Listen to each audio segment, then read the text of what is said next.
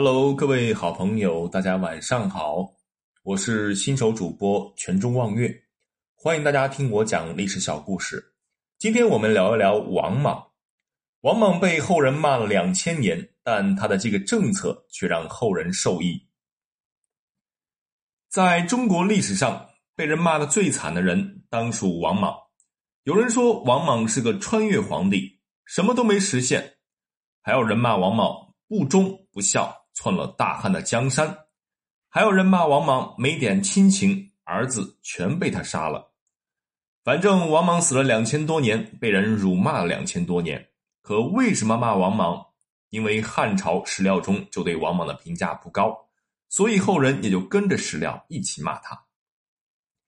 一个历史人物并不能全盘否定，哪个人是完人呢？况且凭什么刘邦后人就能坐江山，别人就不能做？所以，这种正统的儒家思想也是后人骂王莽的一个原因。王莽设计的那套社会制度很超前，那是一种复古周礼的治国理念，但后人却认为是一种超前的社会制度。俗话说：“理想很丰满，现实很骨感。”汉朝都那样了，并不是王莽这种理想主义者就能改观。但王莽篡位也给汉朝统治者一记猛拳，反过来看，也推动了历史的发展。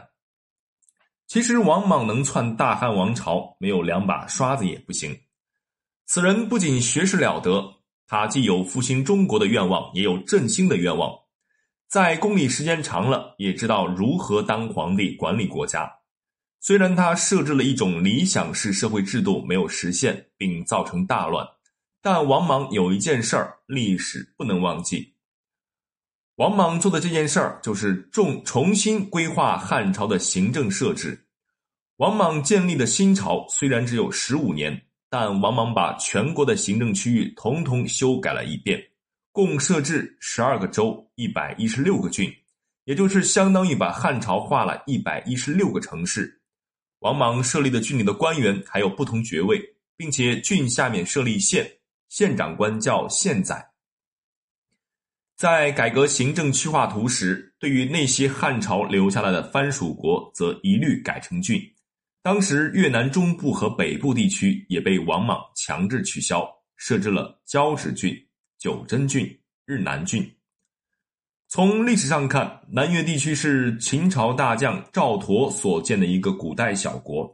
汉朝初期向汉朝称过臣，但后来又反叛，被汉武帝灭掉。